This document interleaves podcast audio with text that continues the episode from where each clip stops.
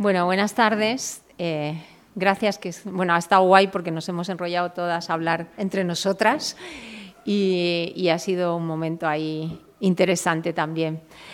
Em, bueno, muchas gracias a Gabriel ¿no? por haber pensado en mí para la presentación de, este libro.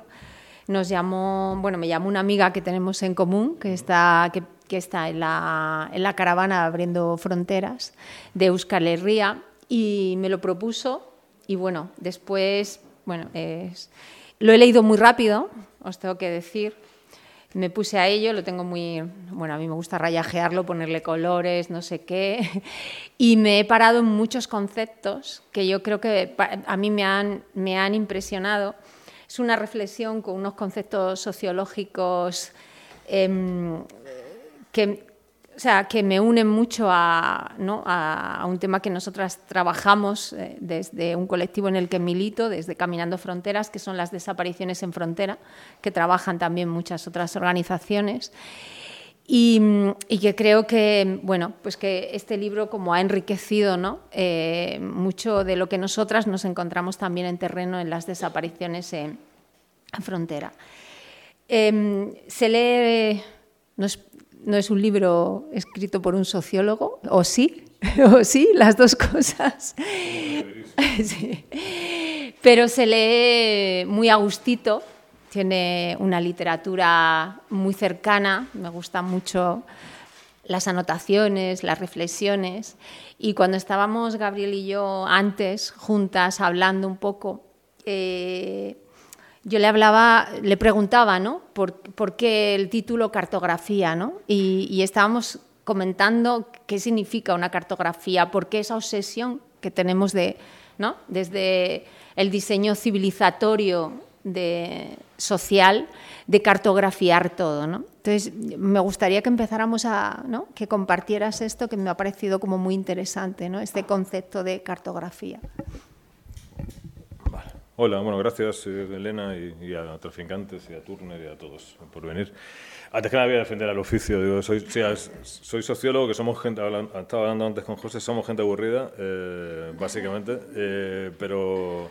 Y que es verdad que hace tiempo nos hemos olvidado de escribir y de hecho escribimos automáticamente. Los libros que de sociología, decía un viejo profesor de sociología, los sacudes así y se quedan vacíos y que la peor condena que puedes tener en, el infierno es que te dan estar solamente con libros de sociología, precisamente para escapar un poco de ese estigma, que no es un estigma, o sea, no, es, no, es, un estereotipo, quiero decir, es la santa verdad. Eh, le quise dar a este libro una vuelta un poquito distinta.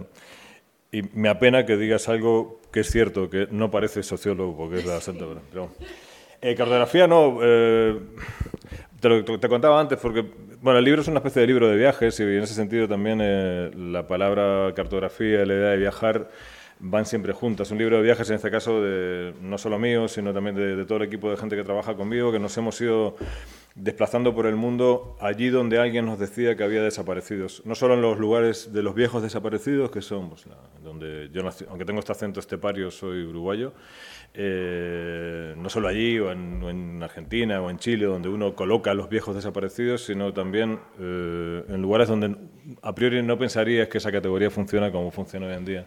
Entonces, por, una parte la cartografía viene por ese lado, esa necesidad de tener mapas para desplazarse a lugares, en algunos casos muy remotos o, de, acceso difícil, que, requerían bueno, saber con qué conceptos y con qué artilugios te podías meter ahí para entender lo que estaba pasando ¿no? Eh, y para poder incluso en algunos casos entrar en algunos barrios de Bogotá, en algunas zonas de República Dominicana, en lugares de México que, que para mí viniendo de aquí pues son cuando menos inhóspitos, ¿no? complicados.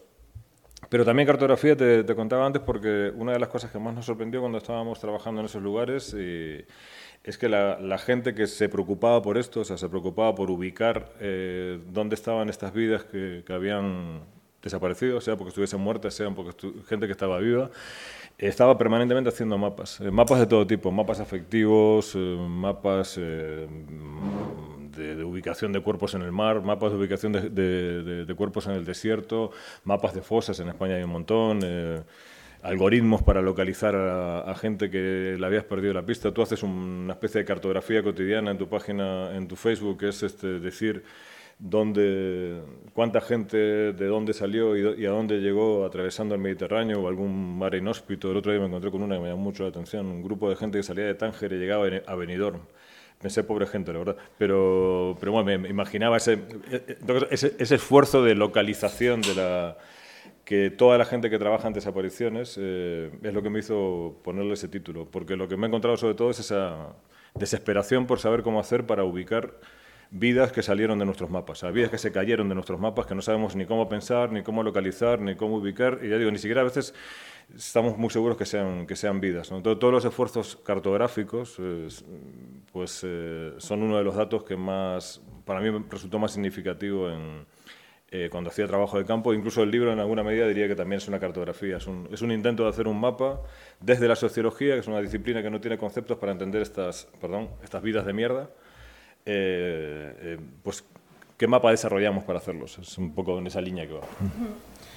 Y no solo es el mapa, sino no sabemos quiénes son. ¿no? E, no. solo es el mapa, sino las listas. ¿no? eso que hablábamos antes de de mm, quiénes son. El otro día nosotras estábamos en una reunión y nos decían, ¿no? es que hay varias listas de las personas que desaparecieron en, la masacre de la valla de Melilla el 24 de junio. Hay muchas desaparecidas y hay, y hay varias listas, ¿no? Y entonces esa, esa propuesta de no, hay que hacer una lista científica que sea la verdadera y que no, y tenemos que saber quiénes son porque ni siquiera llegamos a saber quiénes son esas desaparecidas. Creo que, igual ahí hizo lo más eh, terrible, eh, al menos desde mi experiencia como, uruguayo que nació con el concepto de desaparición, cuando nació este concepto, allá en los 70, eh, la gente que desaparecía en esa época, lo que llamo yo y llama el equipo desaparecidos originarios, era gente que sabía quiénes eran. Eran ciudadanos reconocidos como ciudadanos, tenían nombre, apellido, registro. Los uruguayos decía una, una, archivera en Uruguay, nacemos con un papel en la boca y morimos con un papel en el culo. Pero bueno, es un poco tosca la frase, pero la frase pero sí indica bien el estatuto que tenemos los, los ciudadanos. Somos gente que siempre, de algún modo siempre existió. Entonces, esa gente cuando desaparecía, los, los viejos militantes políticos de los años 70, eh, desaparecida de esos registros, pero alguna existencia previa había tenido. La gente que está desapareciendo ahora, eh, en muchos casos, en la mayor parte de los casos, tanto aquí cerquita en, África como en América Latina, es gente que nunca llegó a existir, o sea, nunca fue reconocida de ninguna manera. O gente que desapareció incluso de la misma idea de, gente, que no llegó a aparecer nunca. Entonces, si desaparecen gente, es, terrible, eh, desaparece gente que, nunca había llegado al, al, estatuto de ciudadanía que todos los que estamos aquí sí tenemos. Entonces, claro, a veces cuando empiezan a hacerse listas, es, se llega al resultado paradójico de que de qué hago la lista, de, de, qué nombres hago la lista. No tengo, no, no, tengo ninguna pista de su existencia previa. Sí, es muy, eh, para nosotras es, es, muy turbador, ¿no? Cómo em, eliminarles también de la desaparición es una estrategia del Estado, como tú decías, en el mar, porque muchas veces eh, cuando nosotras eh, confirmamos que, o familiares confirman que hay una gente desaparecida, y esa gente ha sido buscada por los servicios de rescate de, europeos. Cuando los servicios de rescate no les han encontrado, oficialmente esos servicios de rescate no les reportan como desaparecidos, niegan la propia desaparición. Entonces, claro, esto te hace entrar en una dinámica que, que decimos, ¿no? Estábamos hablando antes, son eso, desapariciones forzosas. Entra eso dentro del concepto de que el Estado está haciendo también en esos lugares desapariciones. Es, también mm. esto por lo que estas nuevas desapariciones también ah, tienes la necesidad de contarlas, ¿no? de ensanchar ese término porque hay otras nuevas desapariciones. Claro, antes de desaparecer, eh, quería decir que había un agente desaparecedor, que era el Estado, que mm, abducía a un ciudadano del marco de protección del Estado de Derecho. Esa era la vieja desaparición. Ahora no necesariamente el agente desaparecedor tiene que actuar para desaparecer. Basta en ocasiones, bueno, la, mayor parte de los casos de hecho es así, que el agente desaparecedor omita la, obligación de proteger. Y a veces incluso diría que te encuentras con un caso un poco más terrible porque ya nos interpela a nosotros también como, como agentes desaparecedores. Ni siquiera es necesario que omitas la, obligación de, de proteger, basta con que no tengamos en cuenta que hay vidas que, que, existen y que no las consideremos como vidas. Algo que por otra parte no pasa no solamente, no, no pasa, nos pasa no solamente con la gente que desaparece en el Mediterráneo, o en el desierto de Sonora en México, o en cualquier parte del mundo, nos pasa con gente que está en la calle, aquí tirada, digo, que no, no somos sensibles a que existen. Eso también es un, es, una, es un trabajo de desaparición en el que no interpela, o sea, no buscaría la responsabilidad del Estado en la falta de protección de esas eh, vidas que ya no son vidas, sino también pensaría que nosotros, eh, como ciudadanos que compartimos espacio con estas gentes que no son gentes, también los desaparecemos. Se, esfumaron de nuestro registro sensible, no, no, los percibimos como sujetos con los que compartimos espacio, desaparecieron, no los tenemos en cuenta. Y ahí, bueno, la responsabilidad del Estado es, es sin duda eh, una responsabilidad fuerte, bueno, acaba de llegar el Estado, eh, eh, pero también, aparte de eso, de la responsabilidad nuestra es brutal, creo que, que la responsabilidad como, como, como, sujetos con la capacidad sensible o con la incapacidad de registrar sensible, con la sensibilidad adecuada estas vidas que ya no, no nos importan, no, no, las cuidamos, no las tenemos en cuenta.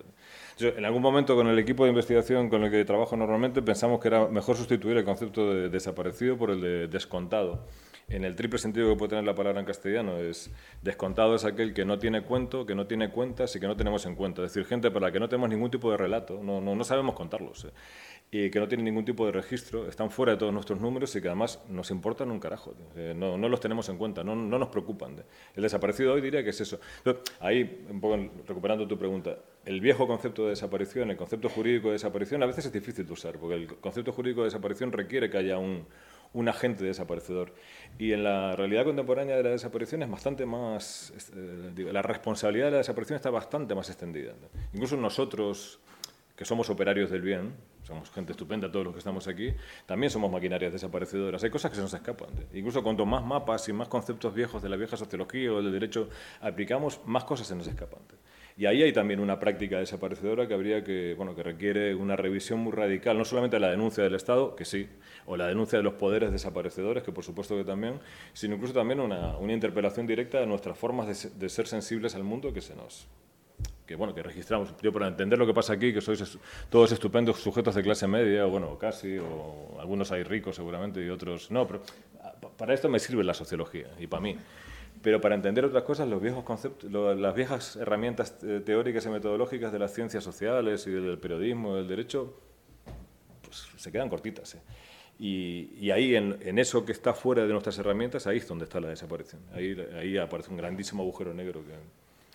Porque hablabas de contar, pero ¿cómo se cuenta? O sea, ¿cómo cuando, cuando te acercas a ese viaje que haces por por Brasil o a ese viaje que estás haciendo por esas desapariciones sociales, administrativas, ¿cómo, cómo las cuentas? ¿Quién te las cuenta? Eh, ¿Qué, qué o sea, qué, qué herramienta ¿no? usas como sociólogo? ¿Qué, ¿Cómo llegas a esa información? ¿O qué te planteas de cómo tienes que llegar a esa información?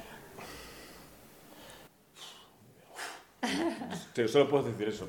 No, hay, para mí, como sociólogo, y ay, soy sociólogo, académico además, eh, y hecho, la obligación de escribir un libro que se entienda, como tú decías, que paradójicamente me saca del terreno de la sociología, de la presentación que has hecho antes, este tipo de sociólogo, pero no lo parece, en realidad es una obligación metodológica en algún punto. Quiero decir, a lo que me interpela una realidad como la que te encuentras en México, en cualquier parte, en Brasil, en cualquier parte, en las, en, las esquinas de los parques de Montevideo, donde hay gente que está tirada y los vecinos les llaman bichos, aquí en cualquier esquina, en el sur, en, Melilla, que es una zona que conoces tú mejor que yo, a lo que te interpela eso es a, renovar completamente tus formas de, contar para poder contarlo mejor y a escribir de otro modo. Y aún así, y aunque este libro lo intenta y otros muchos libros lo intentan, eh, aún así te das cuenta que, te quedas corto. ¿Cómo se cuenta eso? Pues de entrada contando la desesperación de, no poder contarlos. Es una de las cosas que, a la que te ves obligado, como, como decía Gamben con los campos de concentración. ¿Qué es lo que hace el testigo? El, testigo lo que hace es contar que no puede contar todo lo que pasó. Y esa desesperación cuenta realmente lo terrible de lo que pasó ahí. Pues un poco en este caso ocurre lo mismo. O sea, ¿qué puedo contar de la desaparición? Pues que no puedo contarla. Digo, realmente que es, incontable, en sentido literal, es, es inenarrable. Ahora, no me puedo quedar ahí. Eh, y el esfuerzo del libro, que creo que es el esfuerzo en el que tiene que moverse la sociología, o al menos la que me interesa eh, ahora, es tiene que ir en esa dirección, en buscar nuevas formas de contar, en sentido triple, el que decía antes, eh, nuevas formas de cuidar, nuevas formas de narrar y nuevas formas de registrar. Y tiene que ser muy nuevas, porque no, se trata de aplicar mapas y mapas y mapas.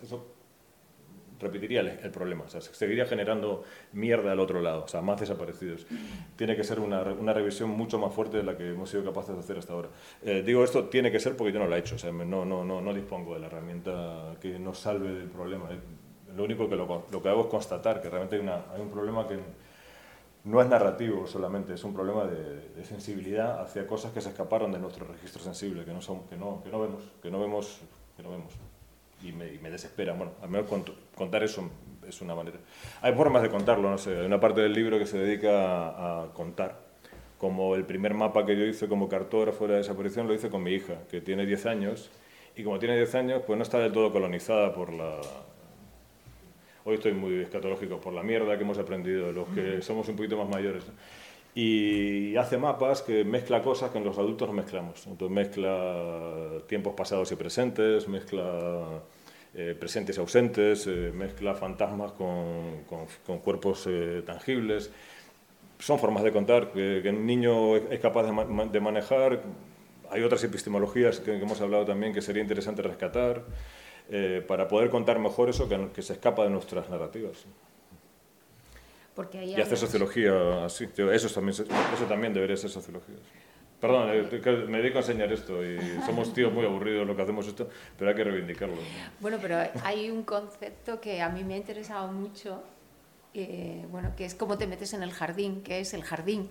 Y creo que, o sea, em, ese jardín, ¿no? Eh, Cómo, cómo, cómo, se construye ese jardín y cuáles el elemento, los elementos que utiliza el Estado, ¿no? que creo que es una metáfora eh, impresionante ¿no? que, que, tienes en el libro y que, bueno, creo que, es, que, que abre ese camino de cómo contar. ¿no?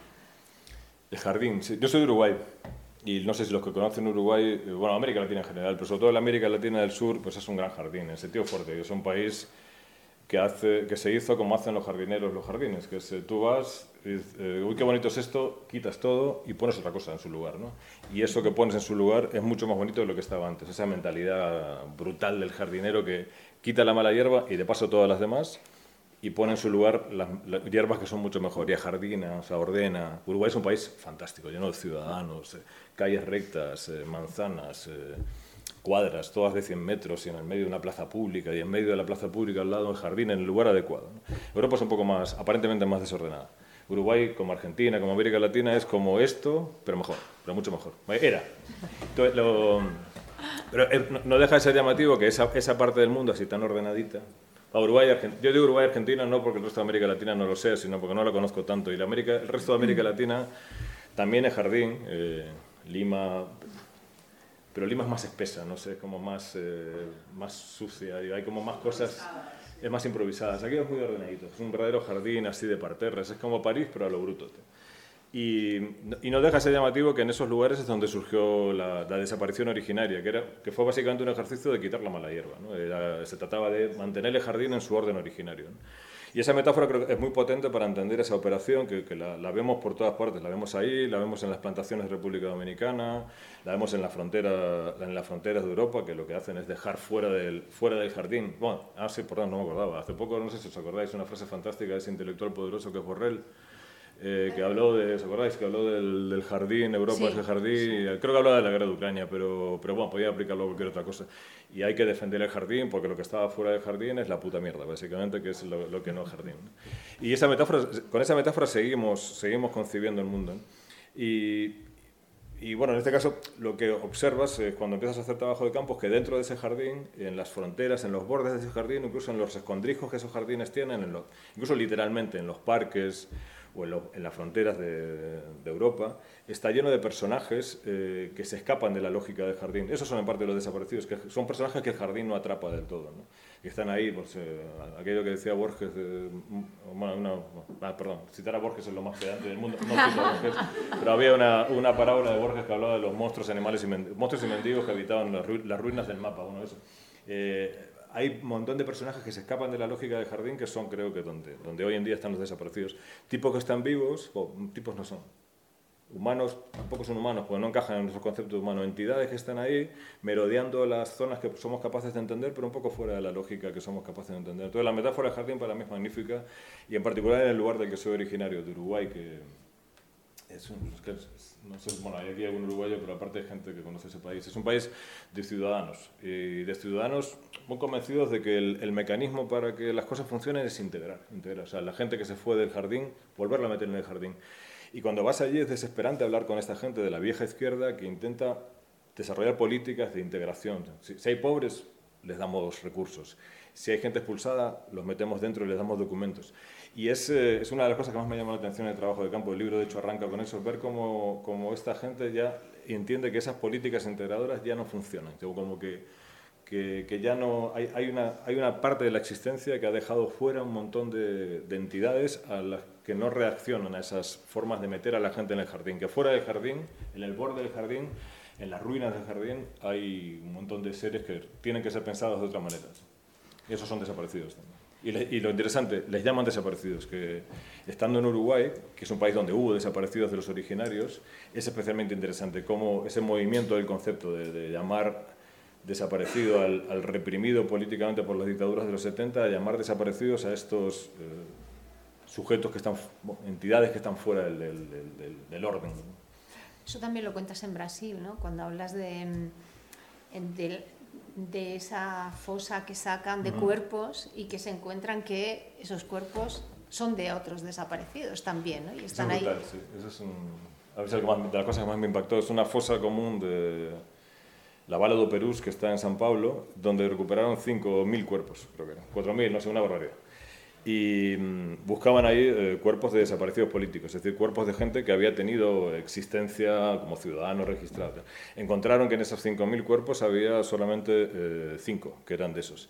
Y esos 5 los identificaron genéticamente, cotejando sus datos genéticos con el cuerpo, con los datos genéticos de algún familiar, un poco como se hace aquí con las fosas de la, cuando se intenta hacer aquí con las fuerzas de la guerra civil eh, y a veces con éxito, a veces sin tanto éxito, pues hicieron match, eh, la, o sea, la, identidad genética de los cuerpos que estaban ahí, la identidad genética de algún pariente coincidía, bueno, identificado. Este es Pedro, María, Luis o José. Pero 4.995 eh, los identificaron genéticamente de manera perfecta, con era increíble ver los cuerpos, el esqueleto eh, ordenadito, con la ficha genética ahí, pero mirabas esos cuerpos, esos cuerpos no, esos, esqueletos secos ya después de mucho tiempo, veías que eran cuerpos de malas vidas, con un montón de fracturas mal curadas, tumoraciones en la cabeza. Y era, era brutal porque los, los antropólogos forenses, eh, arqueólogos también, eh, miro ahí a, Alfredo, que es un insigne representante del asunto, eh, se desesperaban porque al, intentar hacer el cotejo genético de, de esa ficha que habían construido con alguna identidad de alguna persona desaparecida no llegaban a ninguna parte. ¿Y por qué no llegaban a ninguna parte? Porque esas personas nunca habían existido en realidad, o sea, nunca, nunca, habían, sido, nunca habían sido registradas de ninguna manera, no habían tenido ni nombre, ni familia, ni existencia realmente. Entonces te veías, que la, la, figura del desaparecido trasciende con mucho la idea del desaparecido político, que en, realidad, que en el caso brasileño, eh, en el caso brasileño es espectacular además eso, el desaparecido es un, sujeto que, eso, que nunca llegó a existir. Luego era, más brutal todavía cuando salías a la calle en San Pablo y empezabas a caminar en la calle, en la avenida Paulista, que es una avenida preciosa, salías un poquito de ahí y empezabas a caminar por encima de cuerpos vivos eh, que la gente no veía, yo tampoco. O sea, a mí me llamó la atención porque no conozco aquello, pero eran esos cuerpos los mismos que estaban ahí dentro. nunca, habían sido registrados de ninguna manera. Nadie, nadie, los, nadie sabe que existen hasta que, no, hasta que mueren. Ahí sí los registran, pero nada más. Es un espectáculo, perdón, es un espectáculo, aquí no se ve tanto, pero hay también. Pero en las ciudades de América Latina, en México, en Tijuana, en Bogotá, eh, lo que en Bogotá llaman los desechables, que es un término de esos de sabiduría popular brutal para calificar correctamente el estatuto existencial de esa gente, pues eh, hay a miles, a miles, a miles, a miles, a miles, a miles. Y no he ido nunca a India, ni he ido nunca a la África, a la África profunda, me imagino que ahí será también algo parecido. Eh, yendo hacia México, em, me llamaba mucho la atención eh, cuando hablas de la desaparición allí, eh, cuando hablas de esas, fíjate que ese concepto, tú amplías el concepto de frontera, que ya no es la frontera, ¿no? no es ni la frontera sur ni la frontera norte, ¿no? ni la frontera sur con Mesoamérica ni la frontera norte con Estados Unidos. Hablas incluso de esos refugios donde llegan las personas migrantes y que también ¿no? son e, esa frontera del exterior y el refugio de la vida a la muerte ¿no? y de la mm. desaparición. Entonces, era como muy interesante mm, ver también que, que nosotras aquí y muchas compañeras y, y defensoras están hablando siempre como esa frontera no solo está ¿no? En, en, Melilla, como tú decías, sino que la frontera está también en, en, las propias ciudades ¿no? y los propios lugares. Sí, aquí no sé cómo es, lo conozco menos. En, México la sensación que daba era, muy llamativa, porque era, atravesaba ese puente.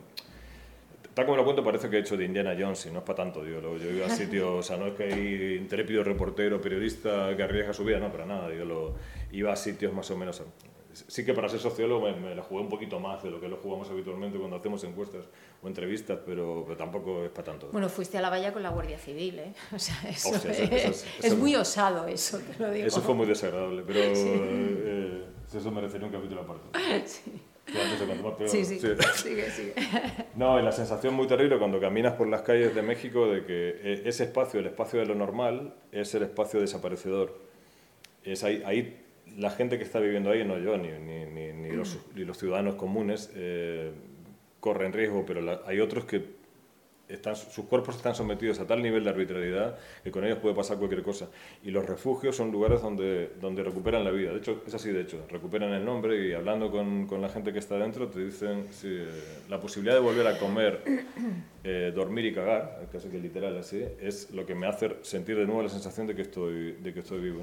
Y no son fronteras, y son fronteras en ese sentido, entre la vida y la muerte o entre la existencia y la no existencia. Fronteras que no tienen que estar ni en Tijuana ni en Tapachula, son, están en medio del país a lo largo de todo el país. Mm. mm. Hay una cosa muy bonita, o sea, el libro está lleno así como de frases, típica frase que te llena y que quieres, ¿no? Hay, hay, una que buscar es el verbo de la desaparición mexicana, mm. ese buscar, ¿no? Y mm, eh, claro, hay cuentas, ¿no? Eh, bueno, ¿qué significa la desaparición también para la otra parte, para la que busca? Porque hay mucha gente que está buscando, ¿no? Hay otros desaparecidos que nadie les busca, mm. pero hay otras personas que sí están siendo buscadas. Eh, esto es un tema de la búsqueda. Eh, de hecho, se ha convertido en la, en la palabra clave de la, de la, desaparición no solo en México, sino por contagio probablemente incluso aquí también en alguna medida. De las caravanas, la caravana migrante, la, ahora creo que en México ahora estaban con la caravana migrante también, o la caravana de madres de migrantes desaparecidos, creo sí, que era, ¿no? Sí, ha habido varias caravanas de... Y han instalado ese verbo, el verbo, la idea de buscar al, al familiar eh, que, se, que se, de, se, desapareció como el, la acción que va asociada a la desaparición. Y no, y no, siempre ha sido así, de hecho en la época de la dictadura argentina, en el desaparecido originario, era otro el verbo, se tenía que ver con archivar más bien. O sea, el desaparecido no, no, no, es que se buscase, porque era gente que había sido encontrada, o sea, era gente que había sido gente. ¿no? Eh, existían, existían en registros y era un aparato que, que de, el, aparato de la, el aparato desaparecedor de la dictadura argentina era un aparato que tenía, que tenía eh, dejaba marcas en los, en, las, en los archivos del Estado. Archivar creo que sería el verbo. Pero desde que México se ha convertido en el epicentro de la desaparición, digo, las cifras de la desaparición mexicana son atroces, no, no, no sé cuáles son. Digo, no tiene mucho sentido decir cuántos sean, pero haciendo... Más que el número, lo que importa es la calidad de la desaparición mexicana y es, es acojonante. Hecho, cuando vas más el lenguaje de la desaparición mexicana, encajuelados, colgados, descabezados, es una cosa, eh, te impacta. De hecho, de México, las cuatro o cinco veces que fui ahí a hacer trabajo de campo, te vas llorando, te vas no, no, sabes ni cómo escribir de eso, porque es una cosa, tío, ¿cómo cuentas esta mierda? Es muy bruto. Eh, y ahí, de hecho, para ordenar eso, eh, uno de los términos que ha ido surgiendo es desaparición y el otro es eh, buscar. Y el buscar es un verbo extraño también, porque supone que, ¿cómo explicarlo? A través de esa, de esa búsqueda, gente que, la gente que es buscada existe por primera vez, porque nunca habían sido buscados. A los que desaparecen en México, a la mayor parte de los desaparecidos en México, gente que nunca existió en ningún registro. Que hay que darse cuenta desde la perspectiva europea eso que supone. O sea, gente que no existió nunca, o sea, gente que no tiene un puto papel, o sea, directamente. La gente que no, no, bueno, no, el Estado no lo registró de ninguna manera, no fue considerado de ningún modo. Quizás en algún momento en alguna política, en alguna política de extrema pobreza se les tuvo en cuenta, pero poco. Entonces, gente que no existió. Y el trabajo de búsqueda es un trabajo que permite... Eh, paradójicamente, ciudadanizarlos.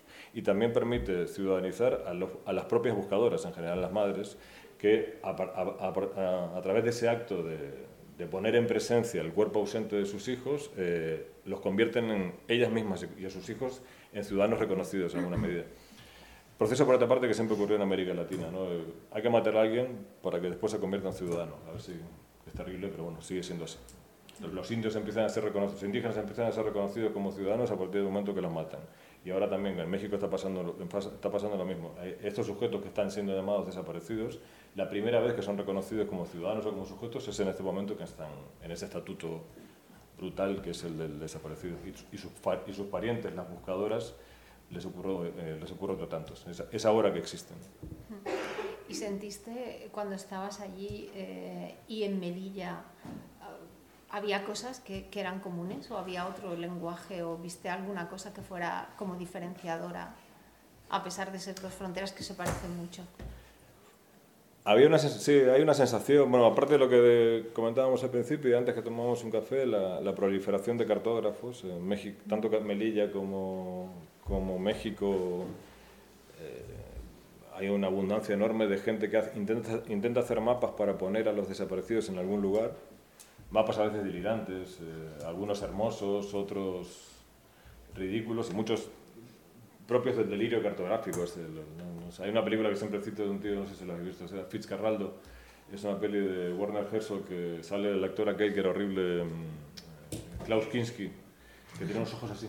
Y, el tío miraba, o sea, y, el, el, gesto de Klaus Kinski intentando eh, imaginar la realidad del Amazonas se parece al de los cartógrafos, que es, intentan representar lo que nunca se representó. Eso abunda tanto en un lado como en otro, tanto en México como como en Melilla. Eh, gente que hace mapas de todo tipo, inventa algoritmos para localizar lo que está al otro lado. Y esa sensación también se repite en un, en un sitio y en otro. Y me imagino que en cualquier frontera, la sensación de que al otro lado es el mundo del no derecho. Que, y que no sabes qué pasa ahí. Que, lo que ocurre ahí no lo puedo, no lo puedo pensar. Ahora, aún con todo, aún siendo un México brutal, aún siendo Tijuana espantoso, espantoso. Tijuana es muy para un mitómano como, como, como yo soy, pues eso, es, es Manu Chao, es, es un montón de cosas que se cruzan. en Tijuana es un lugar fascinante también. Es San Diego al otro lado, es la riqueza californiana y este al lado la prostitución, bares, locura y tal. Pero es un lugar, eh, respiras. Melilla no he estado en un sitio que me ahogue más en mi vida que Melilla. La, la, claustrofobia que me generó ese espacio militar, con olor a Colonia, en, los dos sentidos de Colonia, de Colonia y de Colonia. espero que no haya policías aquí, por hecho que no. Eh, Colonia, con, con, banderita española, perdón. Yo vengo de Euskadi y esas cosas me dan mucha, mucha cosa. Era, me, me, me impresionó, la verdad. De hecho, lo que contabas antes es cierto. De hecho, no fui ni siquiera capaz de meterlo en el libro. La, eh, el amable paseo de, de, tipos muy amables, los, el comandante de la Guardia Civil y otros señores que nos llevaron por la valla, eh, generó una sensación muy, muy, muy, muy brutal que no, no me generó México. Debe haber, eh, digo, debe haber momentos así, eh, pero esa cosa de, de, poder colonial que está aquí al lado y que, que, bueno, que es nuestro poder respecto al sur, es, no, no, lo he vivido en otras fronteras. Tampoco las conozco todas, supongo que, que Grecia y en los lugares donde se está dando ahora este tipo de, fenómenos desaparecidos. Pero esa cosa de enclave, de enclave colonial, eh, Melilla tiene, tiene buenos puntos para ganar el concurso. A mí se me, se me quedó... Pero lo haces tú más que yo. yo, fui dos días y me estuve corriendo. A mí se me quedó clavada una...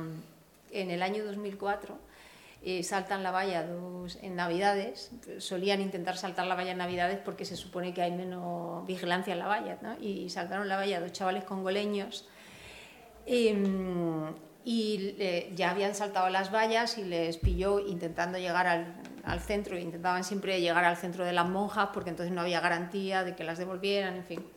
Y entonces... Eh, les pillan los guardias civiles, pero como ellos ya estaban en la ciudad, pues la, la, patrulla de la Guardia Civil les mete dentro del coche, les pasea, les enseña las luces, les enseña Ceuta, les no mm. sé qué.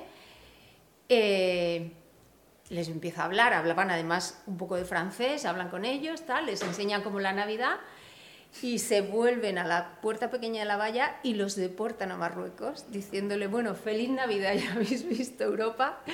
Y los devolvieron, sí. Y los chavales lo contaban, o sea, impresionado, no, no, era una tortura, decía el chaval, hubiera preferido que me hubieran dado una paliza. O mm. sea, eh, porque era claro lo que tú dices, ¿no? Ese régimen civilizatorio, colono, mm. representado en eso, que mm. es, es, eh, no, ni siquiera te pego porque no eres ni siquiera pegable, ¿no? ¿Sabes? Es como... Mm.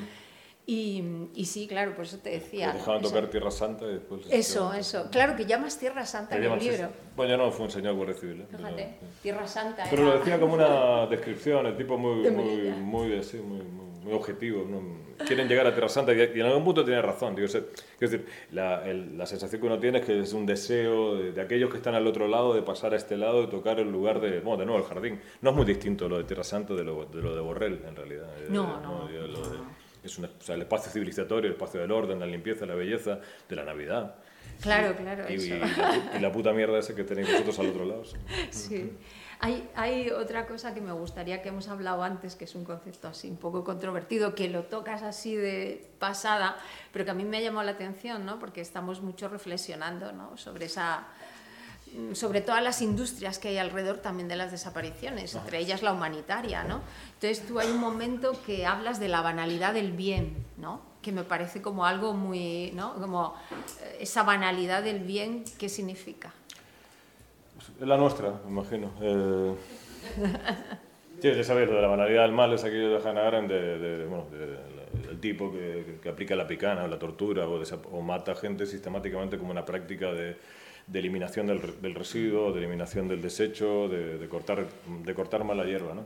Pero ¿dónde está el punto ahí? ¿En lo malo o en la mecánica? Yo creo que lo que, lo que, lo que tenía de potente el concepto de, de Aren era, era eso, la mecánica, la, mecánica repetitiva, rutinaria, de, de, que acude con el del médico argentino que acude con el maletín de ficha, que así, lo hacían en los, en los, chupaderos de la dictadura argentina, ficha, tortura las horas que le toca y vuelve para casa, es un eh, fantástico padre de familia y así con, con, muchos malos de la historia. Pero si, si uno empieza a, si empiezas a comparar eh, eso con las prácticas del de ciertos, que todos en algún, en algún momento tenemos, del humanitarismo, que no, no, es que fichemos para ser buenos, sino que sostenemos una moral convencida de su propia bondad y la aplicamos sin, sin mucha reflexión y, o sin ninguna reflexión y la aplicamos automáticamente considerando bueno, dónde está bien, dónde está mal, pero de manera automática pues es igual de banal. Y en ese sentido el efecto que produce pues es, es un efecto parecido, el de la estupidez. Y, y, no solo una estupidez que es peligrosa. Ahí hablábamos antes de un librito, un librito que es muy malo, pero que tiene una introducción y una conclusión muy buena, que es, no sé, este es de cojonudo, eh, es, uno de, es, uno de, Saskia Sassen que se llama Expulsión. Eh, expulsión. Expulsión. Expulsión es en plural. Que es muy buena la introducción, muy bueno el final me pasa igual, que muevo mucho las manos como, como alguien de origen italiano y mi, reloj eh, entiende que estoy caminando. Eh, la, la, no, sí, el librito ese Saskia Sassen dice que la, dinámica de expulsión de gente es lo que caracteriza el mundo contemporáneo. Y entender, y eso no, no tiene ningún eh, agente que lo cause, en particular, todos lo causamos. Y, revisar eso requiere una revisión profunda de nuestras epistemologías, no las científicas, sino nuestra manera de percibir la, realidad. Eh, creo que por ese lado va el tema de la banalidad del bien. la banalidad del bien es una, es una, forma automática de aplicar la misma cosa que hemos aplicado siempre. Eh, y dejaría de ser banal si pensásemos un poco cómo tenemos que hacer para pensar un poco mejor el mundo y escapar de esa banalidad, de ahí escapar de, de, nuestras epistemologías, pensar el mundo de otro modo. No tengo la solución, ¿eh? pero sí, sí que en todo caso la sensación es que hay que pensar las cosas de manera diferente, hacer cartografías distintas, recurrir a conceptos nuevos, trabajar con el concepto de desaparecidos quizás no tanto como una denuncia jurídica, que sí, que está muy bien, sino como una herramienta para pensar que hay vidas que son vidas aunque uh, se escapan de nuestro concepto de vida. Y curiosamente esas nuevas epistemologías en general no, bueno, cuesta encontrarlas en el mundo académico, y se encuentra mucho en, las, en, los usos populares de categorías difíciles como estas. Eh, de hecho, una de las cosas que me parece más, más hermosa de la investigación que hemos hecho con el equipo es que la palabra desaparecidos no la, no la hemos encontrado solamente en ambientes eh, humanitaristas o del humanitarismo o en ambientes académicos de Argentina, Uruguay, Chile, México o España. Es, son, es gentes más o menos populares, eso no importa mucho, la palabra popular no me gusta mucho, pero gentes ajenas a, los usos complejos de las palabras que buscando un término para darle nombre a algo que no saben cómo nombrar, acuden a, esta vieja, a este viejo término para intentar entender qué les, qué les está pasando o qué está pasando. realmente construyen una, un, un, nuevo, un nuevo glosario casi para entender la realidad y la palabra esta les presta, les, aporta mucho, mucho más que, que viejas palabras como pobre, marginal, que son muy buenas, pero quizás ya no funcionan para entender la, el mundo de mierda. Quizás sea necesario buscar otras cosas que, vulnerabilidad, precariedad, son fantásticas, pero como que se queda fuera algo. Entonces, me parece que uno de los, de los hallazgos mayores del libro es esa... Es esas ves que esas nuevas epistemologías están, en alguna medida se están haciendo en la, en, la calle, no es una expresión un poco tonta, se están haciendo fuera de los lugares donde uno imagina que se estén haciendo. Sí. Em, mm, cuando estabas hablando de, de este un momento, o sea, que me ha resonado un momento en el que eh, de repente el Estado se, se, puso a buscar en la frontera a todas las víctimas de trata. O sea, hubo una política en un momento dado en el Estado español donde había que reseñar a todas las víctimas de trata, era importantísimo y eh, mm, se dieron protocolos a todas las entidades que trabajaban con víctimas de trata y todas, aquí había que buscar a todas las mujeres víctimas de trata. ¿no? Y mm, fue una locura, se hicieron protocolos víctimas de trata con fines de explotación sexual, mm. ¿no? porque claro, aquí en el Estado español tenemos todo ese imaginario moral también ligado ¿no? a la migración, a la prostitución, entonces, y en ese momento era terrible porque Claro, nosotras trabajando con mujeres que habían llegado a Melilla, al CETI de Melilla, las mujeres decían, claro, que llegaban y, la persona que tenía enfrente, una señora blanca, la primera que veían en el CETI, que estaba trabajando, una trabajadora social, tenía un documento que tenía que rellenar y mandar a la policía donde le preguntaba, ¿Cuántas veces has sido violada? ¿Cuántas veces has abortado? ¿Cuántas veces? Y ese era ese documento que entraba en una base de datos que tiene que, es policial mm, para que las mujeres, ¿no? Todas, pues identificarlas, ¿no? Y claro, para las mujeres era hiperviolento, ¿no? Porque te decía, decía, Dios mío, estoy sentada frente a una blanca que no conozco, que me está preguntando, y entonces entre ellas eh, diseñaron una estrategia de, de, llorar. Decían, cuando empiezan a preguntarnos, lloramos mucho, que eso les impresiona, y así dejan de preguntarnos y dejan de rellenar, ¿no? Y, y, era, y, es muy curioso porque justo ese CETI, donde se construye todo eso, es un centro donde hay 400 personas trabajadoras, ¿no? Y el, el último salto a la valla, no del 24 de junio, sino del, del, anterior de marzo, el CETI, que está ahora vacío, ah. estaba vacío. Y claro, si no hay gente, esas 400 personas no trabajan en ese, en ese lugar. Entonces, en ese salto de, de marzo, los trabajadores del CETI eran ellos quien gritaban bosa, bosa. Ah, porque, querían, que entrase. Querían carne. Claro, para trabajar. Entonces, claro, claro, ¿no? Terrible, ¿no? Entonces, claro, sí, sí, sí. Claro, la banalidad del bien. O sea, esto que has dicho, claro, a mí me ha resonado a, esto, ¿no? Esas prácticas. Y estaban contentas y seguro, bueno, pues que, no sé, aplicaban, ¿no? Esos protocolos. Y, y en estos... En la frontera pasa mucho que los protocolos que aplican organizaciones subcontratadas por la administración son protocolos que cuando decías eso de la banalidad, que sistematizan la banalidad del bien. Es terrible. Mm, aparte de Estado, sí, que aplicado a cualquier cosa genera una rutina que al final hace que la cosa no la piensa. Sí, sí, sí.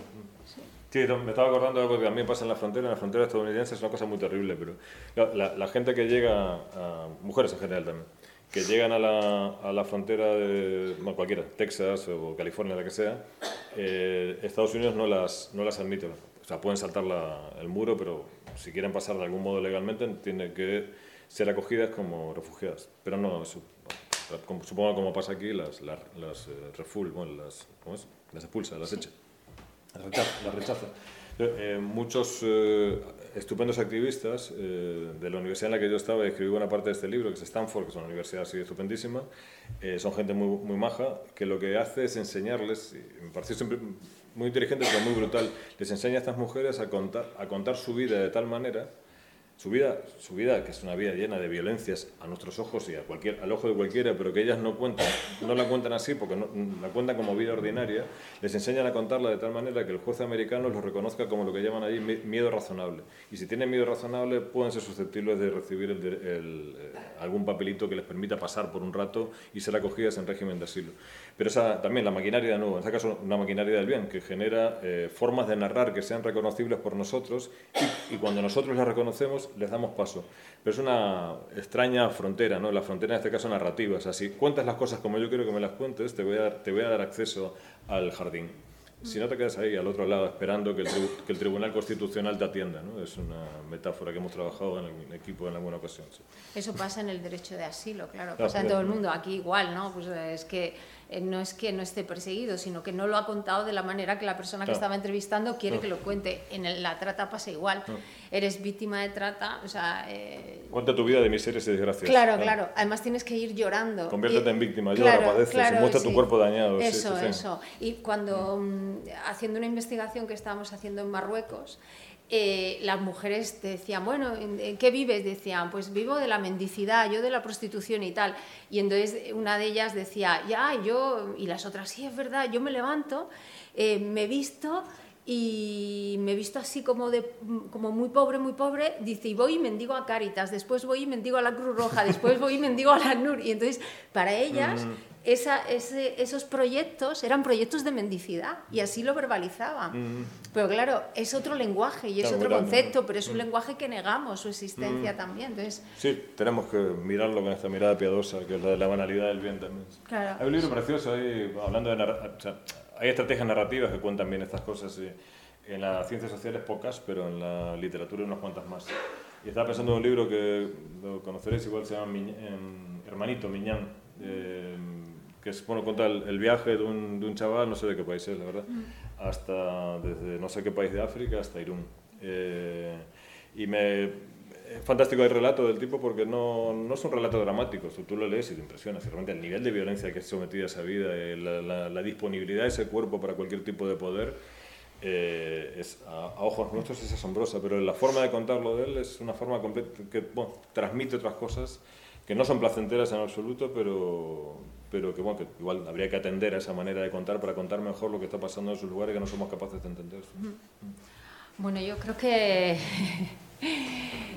que seguro que estáis deseando hacer preguntas, ¿no? O sea, que se os quedan cosas ahí. Eh, hemos, yo creo que hemos, bueno, visto un poco cómo ha trabajado Gabriel, ¿no? Eh, y hemos visto de, cómo se abre ese concepto de desaparición y quién lo está abriendo. A mí me ha interesado mucho esto, ¿no? ¿Quiénes están abriendo esas, ¿no? ese concepto? ¿Quién lo está ampliando, ¿no?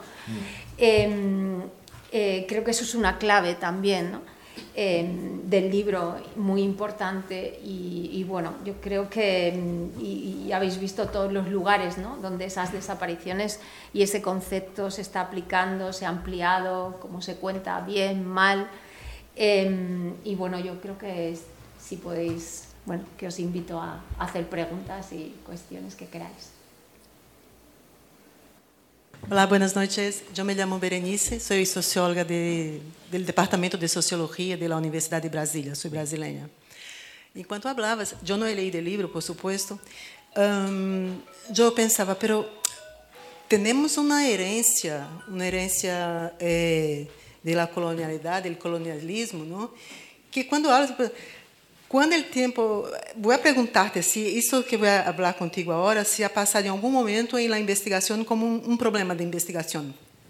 Em la trata, em la em período de la esclavitud entre o Oceano Atlântico, cerca de 15 a 20% de los corpos eram echados no mar, que significa alrededor de 2 milhões de pessoas, que não há nenhum registro.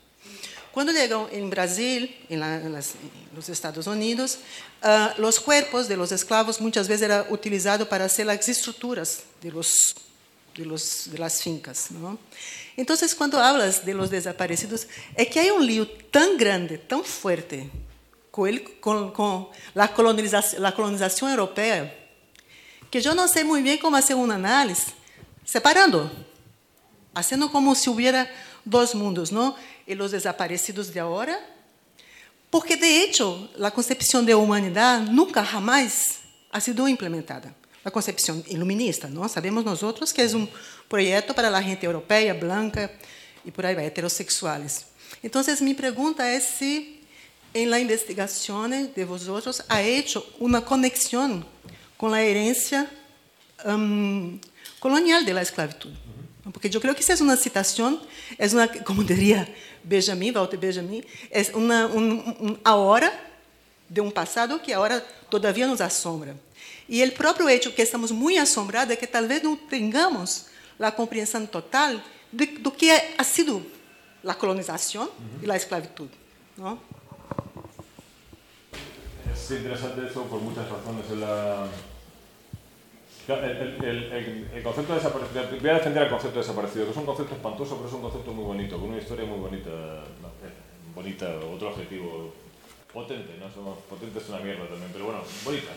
A mí me gusta la historia de la, de desaparición.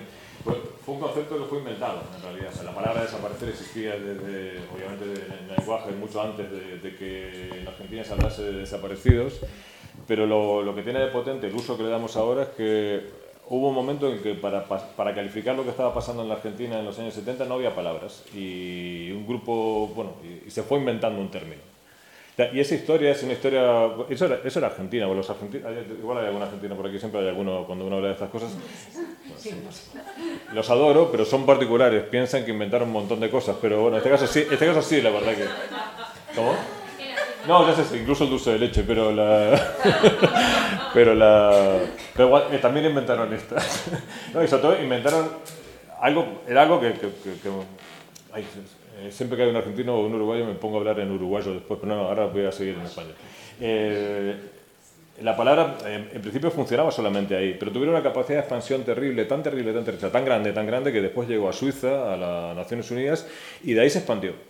Eh, ¿Qué es lo que está pasando ahora? Y esa expansión, y eso es lo interesante del fenómeno, es una cosa que ocurre desde el año 2006 hasta parte, o sea, tiene muy pocos años. Eh, en el caso español es muy llamativo en ese sentido. Aquí nos hablaba de desaparecidos hasta el año 2006-2007. Y en Brasil nos hablaba, en Brasil, que está al lado, se hablaba de desaparecidos, pero en casos muy particulares, hasta hace poco. Y en México, que es el lugar de la desaparición, recién hace, nada, diría que 15 años, a lo sumo, y exagero y generoso, en Colombia, en cualquier lado. O sea, la palabra eh, esa palabra que se inventó para calificar cosas que no se sabía cómo calificar, sigue teniendo hoy ese poder evocador. O sea, sirve para pensar un montón de cosas que antes no se podían pensar porque no había términos para pensarlo. Entonces, eh, cuento esto porque eh, es llamativo el, proceso de expansión de la categoría de desaparecido un montón de situaciones en donde la palabra desaparecido no se usaba y donde realmente no tenía ningún término para pensarlo. Entre otras, la esclavitud eh, que ese concepto de esclavitud califica mucho de lo, que, de lo que fue ese fenómeno, pero hay cosas que el concepto de esclavitud no califica del todo bien. Que, que, igual que estaban invitando hace tiempo a que usásemos un término como este, que hablase de eso, de cuerpos despreciados, de poderes que disponen de las existencias de otros de un, de un modo radical, haciendo con ellos lo que les da exactamente la gana, eh, eh, en fin, de todo lo que el, el, concepto de desaparecido evoca. Y lo que me he encontrado en, en Brasil no lo trabajé, el concepto de desaparición en Brasil me pareció por otros lados, pero en República Dominicana es una cosa que me asombró, como en los batelles, los batelles son las plantaciones donde se, cultiva la caña de azúcar eh, con mano de obra negra que viene de Haití, que son vivos, pero que ellos se llaman a sí mismos desaparecidos porque no tienen ningún registro ciudadano, o si lo tuvieron lo han perdido. Y era interesante ver cómo habían hecho, a ver si contesto, con eso contesto un poco tu pregunta, habían hecho una alianza de conceptos que les permitía pensar un poco lo que les pasaba. La palabra plantación no calificaba de todo su vida, la palabra precariedad no calificaba su vida, apatridia calificaba en parte su vida, pero necesitaban otro término y usaron desaparecido para hablar de eso, del poder omnímodo de, que el Estado ha tenido sobre su historia, sobre su historia desde que fueron, desde que, desde que fueron traídos de África hasta el día de hoy. Entonces, ahí la palabra desaparecido se alía con otras para calificar situaciones que de otro modo no, no, no, eran, no, no habían sido pensadas. Creo que en Brasil también ocurre un poco lo mismo. No sé si te contesto demasiado indirecto. Creo que en Brasil, eh, con la esclavitud, con lo que pasó con los cuerpos esos, los, no sabía esa historia de los miles de cuerpos, millones de cuerpos que fueron abandonados en el, en el mar. Eh, pues también estaremos ante, un fenómeno parecido. Esta categoría que se ha convertido casi en un icono pop, la de desaparecido, ahora sirve para calificar un montón de fenómenos que antes no tenían nombre ninguno. Yo no estoy seguro que lo que ocurre en Brasil sea desaparecido, pero eso que estás contando tú sobre la esclavitud merezca el término desaparecido, no, no lo sé, no conozco el fenómeno. Lo que me parece fascinante es que la palabra se usa y, indica como una especie de sabiduría popular fantástica a la que hay que hacer caso e indica también las virtudes del concepto de desaparecido para calificar un montón de cosas para las que no teníamos término justo. No, creo que el colonialismo explique bien eso, ni heteropatriarcado, no explica bien eso. Pero Desaparición quizás sí, tiene una textura fea, parecida a la de los fenómenos de los que estamos hablando.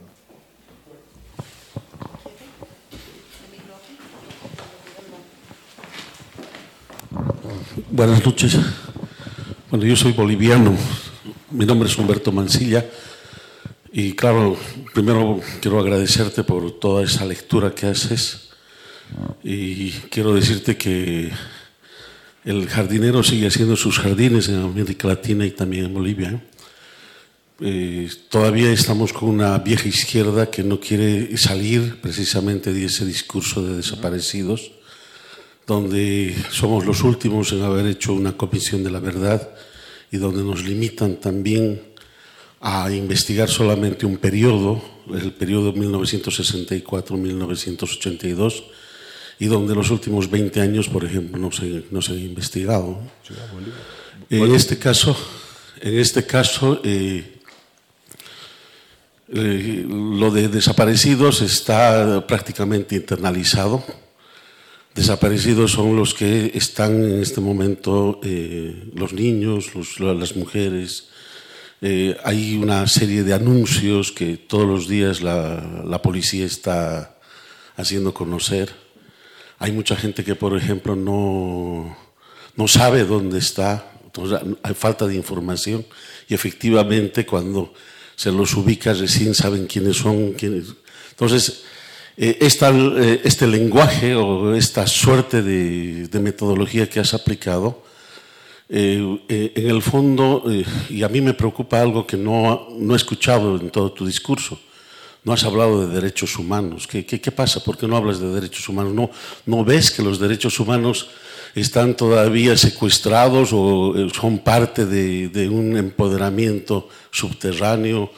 Bueno, yo hago un festival de cine de derechos humanos y por lo tanto creo que los derechos humanos tienen que también tener una lectura multidisciplinaria, ¿eh? tiene que estar en todo lado, tiene que ser parte de, una batalla de, del conjunto para poder transformar el propio Estado. ¿eh? Entonces, solamente es un comentario y decirte que desde Bolivia todavía estamos luchando contra los jardineros.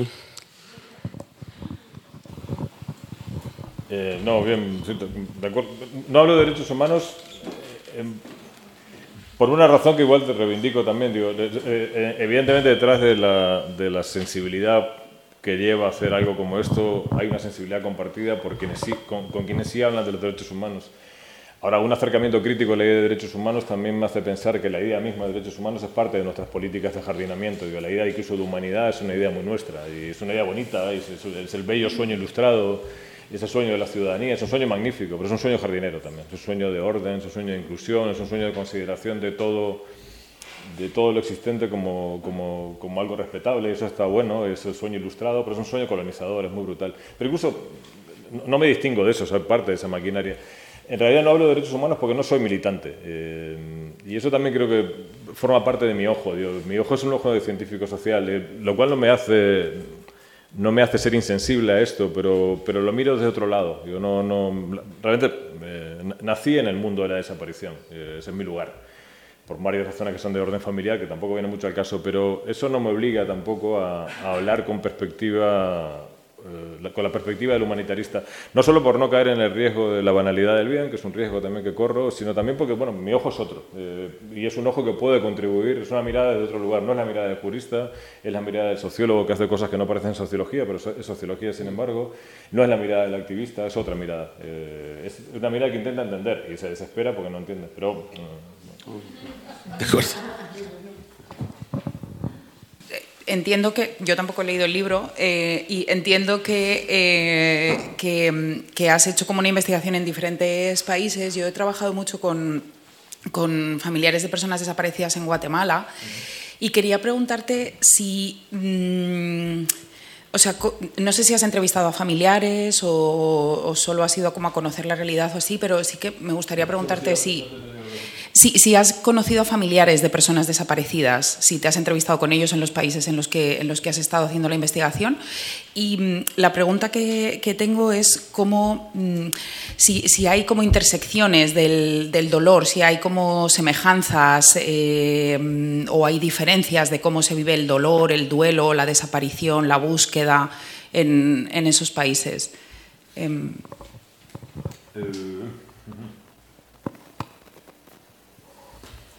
Eh, no es mi primer libro, yo soy desaparecidólogo, es mi, mi trabajo, digo, lamentablemente, caí, en ese agujero desde chiquitito, yo soy familiar de desaparecidos.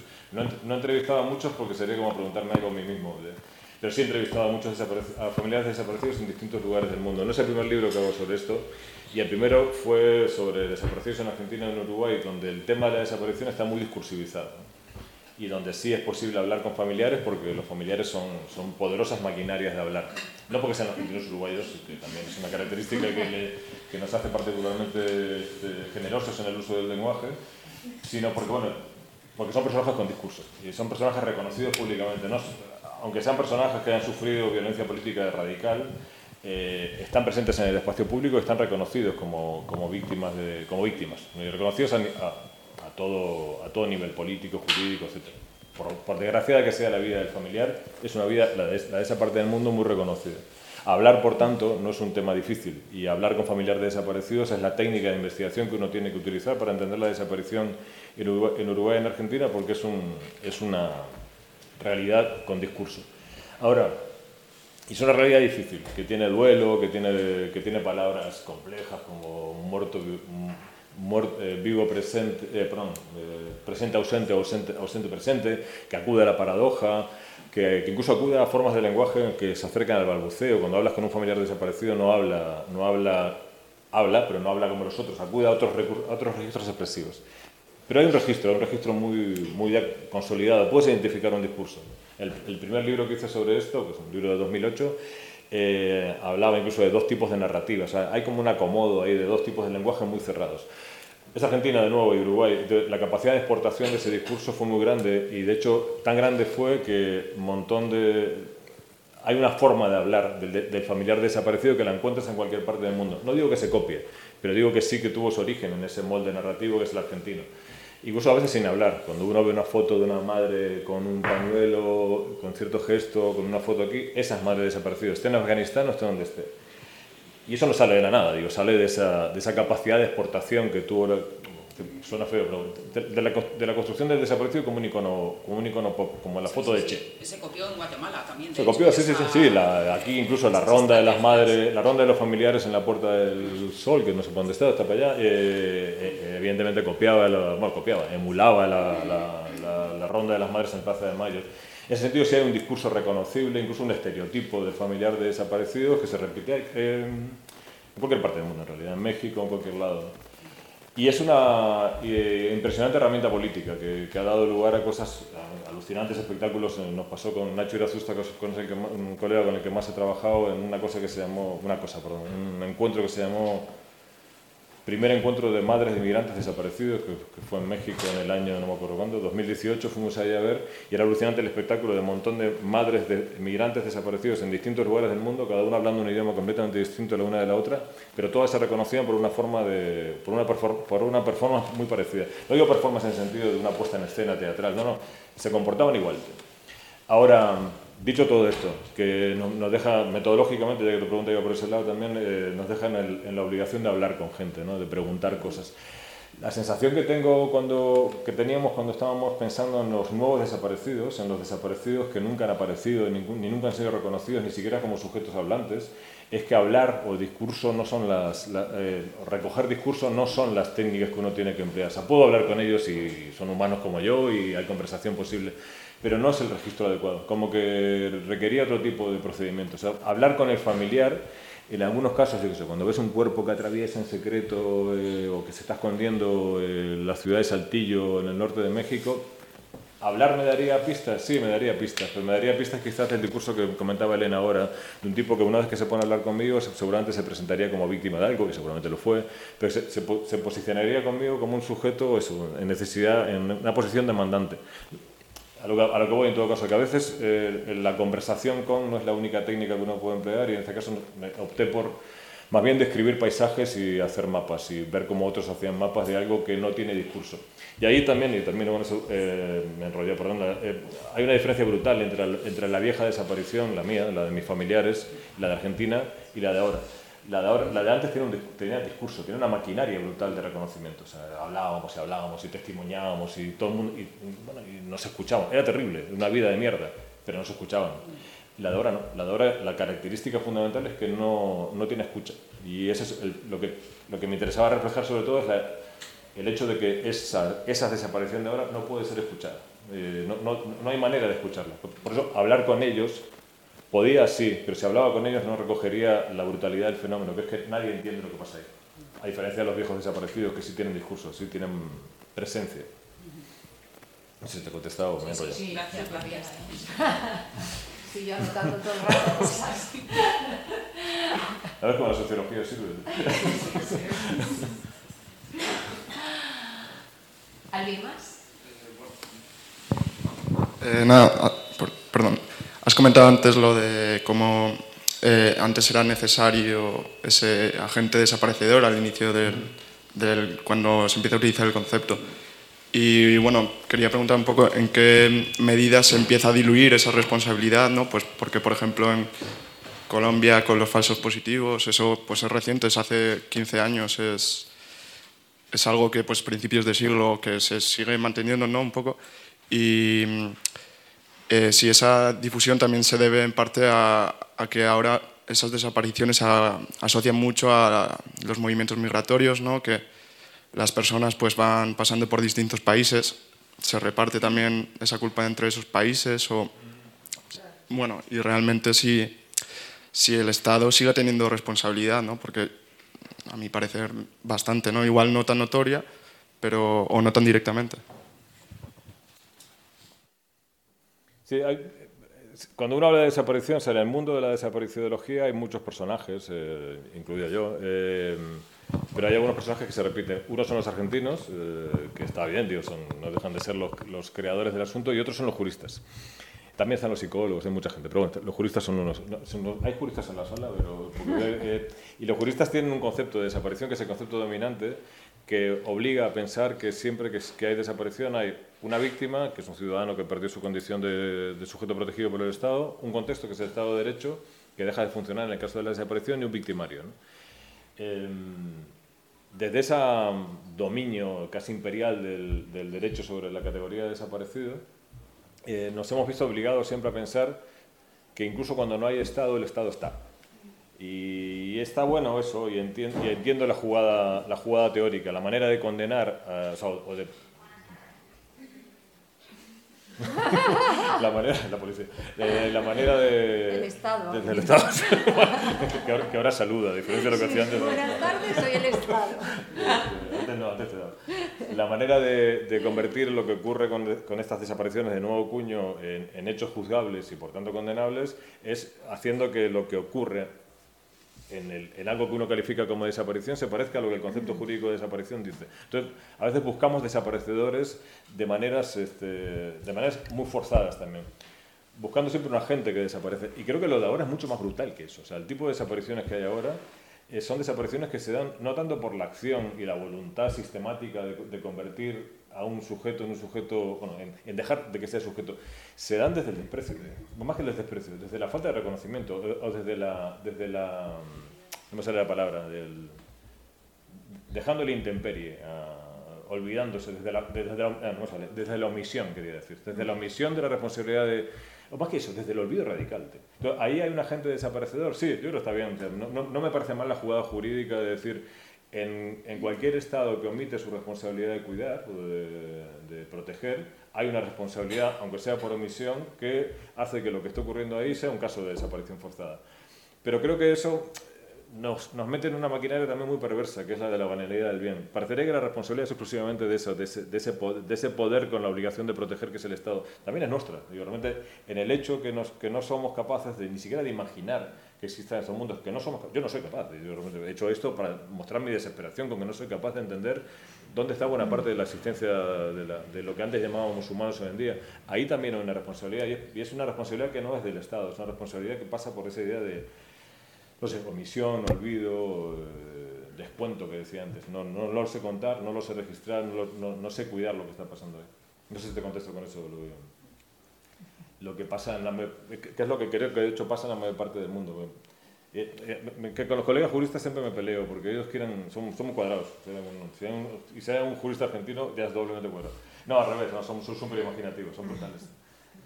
es este, esa, cómo intentan llevar la realidad al concepto. ¿no? O sea, la realidad es eh, la que fuere, intentan atrapar en, el concepto de desaparición, que es un concepto muy práctico, muy útil, muy eficaz, para que encontremos sí o sí, exista o no, un responsable. Y a veces no lo hay.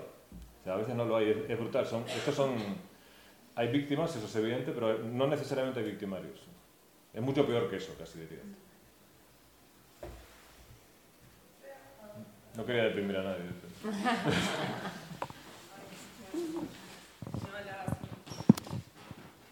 Hola. Em, bueno, tampoco leí el libro. No, simplemente iba a comentar, mm, bueno, nosotros somos de Argentina, sí somos parte como de un como organismo de derechos humanos que está como en construcción, que le decimos de nuevo tipo, porque también en lugar de mirar como esas desapariciones o violencias viejas, tratamos como de mirar como las violencias de ahora nuevas, eh, utilizando un poco tu lenguaje. Eh, y mm, creo que también algo que, bueno, no sé si, eh, creo que no sé si, no es, que no se dijo, pero digo, algo que tratamos de mirar es también de dónde vienen esas violencias, también siguiendo un poco a, bueno, a Rita Segato, que es un poco un faro para nosotras. Eh, y bueno, nada, pensar también en, las mafias, digo, que están, no sé, en el narcotráfico, en el poder financiero, que, son, que no por ser, digo, más como difíciles de detectar o etéreas o no sé, eh, no significa que no existan y que no haya que, también que, mirarlas y, ponerles rostro y conocerlas y ese es un poco el, desafío y la, el objetivo un poco de, lo que hacemos acá con la compañera que también es de Argentina. Así que bueno, eso. Eh, y hablamos mucho eh, los argentinos, como has dicho. Perdón, y encima es tarde. Pero bueno, no, no, y me llamó mucho la atención lo que, lo que mencionaba Elena también sobre la, la palabra cartografía, ¿no? Nosotros nos dedicamos desde el equipo de investigación política a cartografiar esos poderes y a tratar de ponerle cara de alguna manera y no, para mí fue súper enriquecedor escucharlos y amo que hables de una forma tan poco solemne. O sea, siempre cuando se habla de estos temas se habla de una forma súper formal y aburrida y, la verdad que la, quita de solemnidad hace, genera una cercanía con estos temas que, que, está bueno y que es necesaria y que hay que charlarla y, que también es, parte. Así que nada, gracias a, a ambos. Está bueno eso, te agradezco el comentario. No, de hecho, una de las cosas más terribles que tiene la banalidad del bien es el gesto circunspecto. Esa cosa de que hay que poner cara, hay que poner cara de que estás muy triste. y no, no tiene por qué. De hecho, incluso cuando uno se mete en estos mundos, hablando con la gente que, lo, que los padece directamente, se encuentra juego, humor y, y está bueno también reivindicarlos. Y mucha creatividad, enorme cantidad de creatividad. Enorme cantidad de creatividad. Sí, además. En el año 2004 se hizo un encuentro en, en, Tarifa que se llamó Fadayat.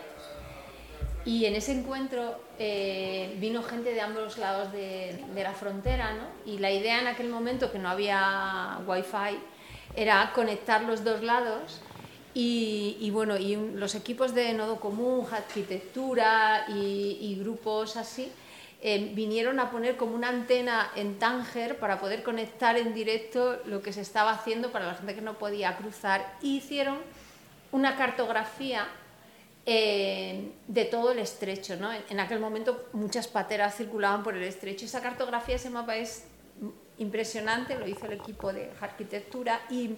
Arquitectura arquitectura. Y entonces em, le daban la vuelta al mapa, ¿no? Y claro, Tánger quedaba al norte y Tarifa quedaba al sur, ¿no? Pero em, allí identificaban las maquilas, ¿no? que en aquel momento ya Inditex trabajaba allí con maquilas, identificaba los asentamientos que había en el bosque justo de personas migrantes que intentaban cruzar esos eh, asentamientos informales, pero eran como ciudades. O sea, hicieron una cartografía que en aquel momento nos impresionó mucho. Vino Sandro Mesadra también a ese encuentro y, y nos impresionó mucho. Y en mitad, además de la, del encuentro, apareció una, una patera, una llamada de una patera que había llegado a la costa y llegamos a la, a la patera, y había un periodista allí, un compañero periodista, fuimos y me fui con él a la patera y de repente allí encontré, yo trabajaba mucho en el monte eh, al otro lado y de repente veo en la patera a la gente que había llegado a la arena y veo un señor que me miraba así y yo decía, uy, lo conozco. y justo había cruzado mientras nosotros hacíamos esto, ¿no? Y después juntos eh, nos pusimos a, cuando ya cruzó, salió del centro de internamiento y estuvimos viendo justo juntos los mapas y, bueno, pues ahí como ellos situándose también, ¿no? Y es un, fue un ejercicio ahí muy chulo que era como muy nuevo, muy novedoso, pero que después em, yo creo que esa banalidad del bien también ha hecho que muchos movimientos sociales, ¿no? que, contaban también con las comunidades, se, se, diluyese, ¿no? También es un instrumento para diluir lucha política, ¿no?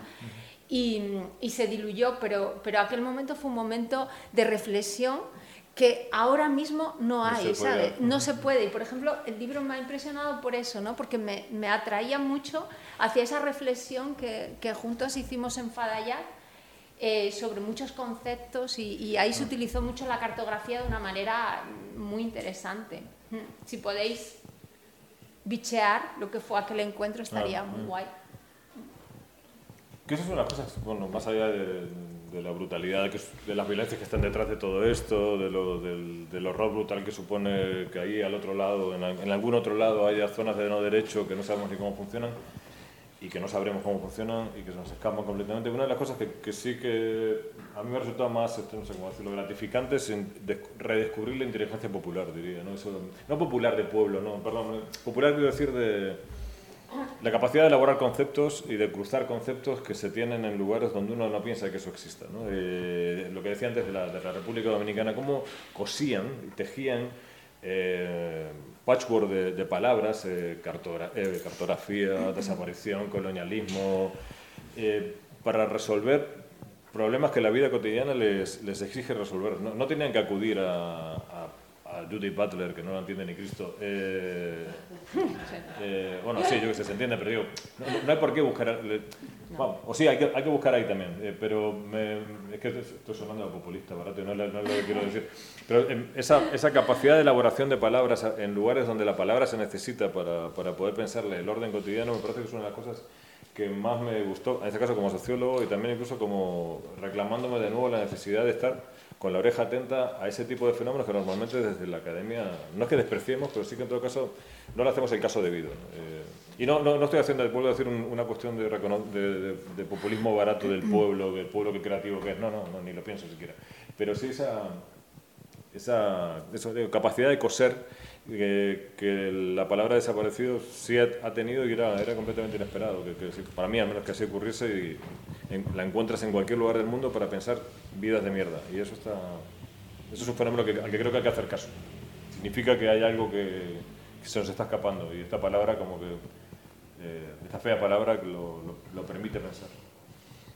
También pasó en España, de hecho, creo el fenómeno de la ahora nadie duda que en España hubo desaparecidos en la guerra civil en la posguerra, nadie duda, ninguno dudamos. Pero no, era así hace 15 años. La gente que trabajáis en ese tema, en memoria histórica y estáis más pendientes de ese asunto, eh, lo, podréis reconstruir. Me parece uno de esos casos interesantes donde, en los que se puede ver cómo este término, que venía de otro, de otro lugar, que tenía otra historia completamente distinta, acudió aquí, aterrizó aquí, la gente se lo comió, se lo apropió y lo convirtió en otra cosa. esa, esa maquinaria conceptual de, pie de calle, me parece que es, bonita, hay que hacerle caso.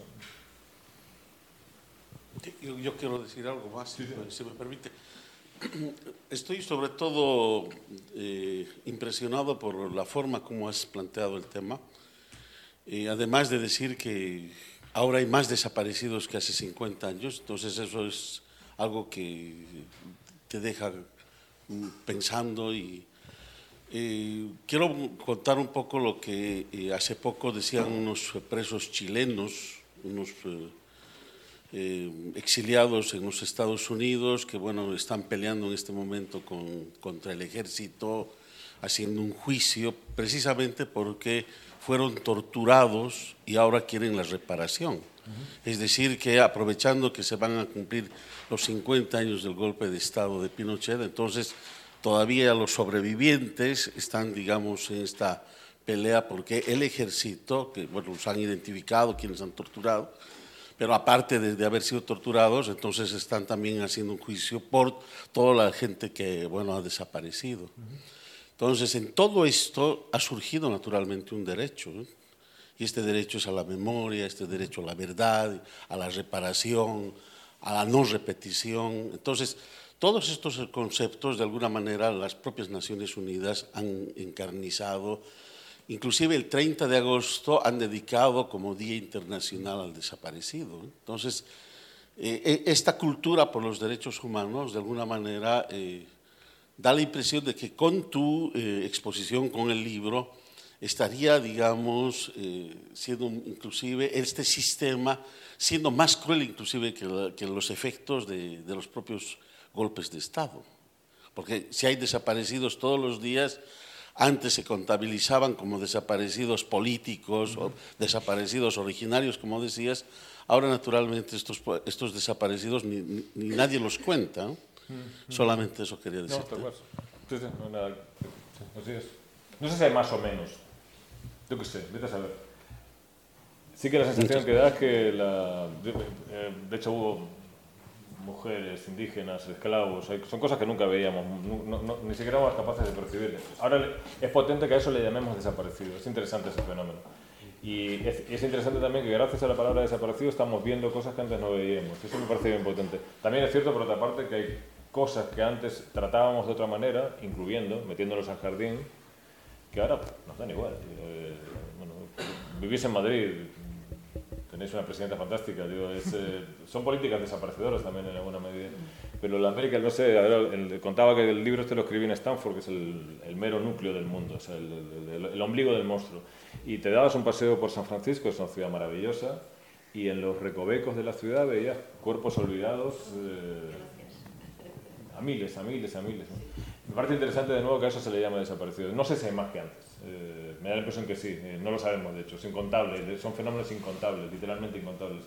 Pero mm, la sensación que da es que sí, que, hay una enorme cantidad de desperdicios de basura humana que, hoy en día existen a niveles que nunca existieron. En lugares que están muy cerquita de nosotros, no hay por qué irse demasiado al sur en realidad. Están aquí en la esquina. Qué triste. una mayor visibilidad, diríamos, ¿no? Eso puede ser. Estoy aprovechando. Sí, aprovecha, ya te has quedado con el micro ya. Hay que eso Bueno, pues cerramos porque nos dijeron que a, partir de las menos 20, menos cuarto ya iban a empezar a cerrar. Pues de verdad, muchas gracias. Ha sido una tarde muy agradable.